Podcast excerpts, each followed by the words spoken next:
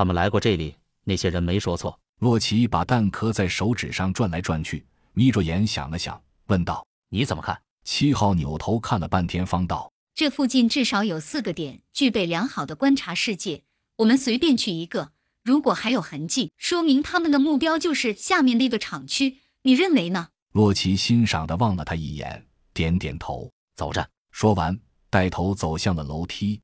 七号抿嘴低声道：“装酷。”但还是跟了上去。亦步亦趋的与洛奇不即不离。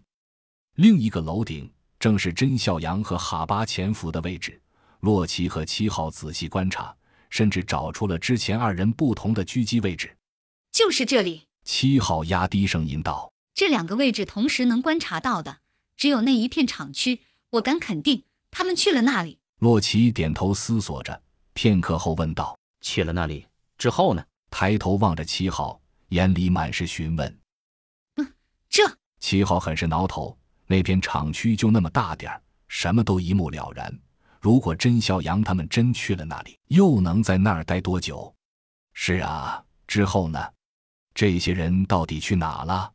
但他还有些不服气，反问道：“你说他们去哪了？”洛奇抿着嘴望着下面，半晌方道：“我认为他们只能去两个地方，要么上面，要么下面。”七号还有些不服气的道。也许他们发现了新线索，去了别处呢。洛奇微笑道：“有这个可能，但概率很小。或者，你认为他们会去哪里？”七号哑然，只能与洛奇一起下楼，摸到厂区墙边，左右安全。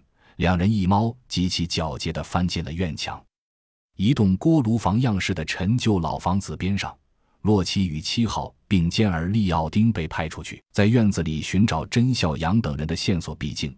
猫科动物的嗅觉比人类强太多，无论如何，让奥丁去也比他们二人搜索强得多。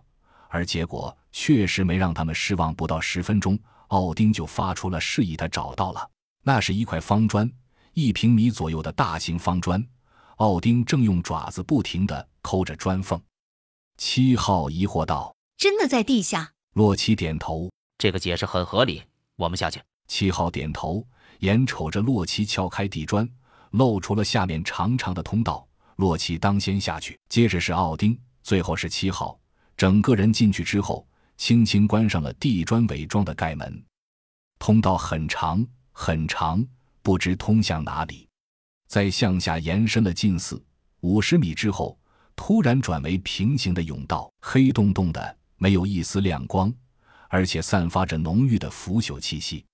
洛奇拔刀在手，示意奥丁在前面，自己则隐隐护着七号的周全。七号嘴上没说什么，心里却着实有些感动。女人都希望被保护，再强的女人都是，所以他静静地享受着此刻淡淡的温馨。如果洛奇知道他这么想，一定深感郁闷。他的防御动作一向如此，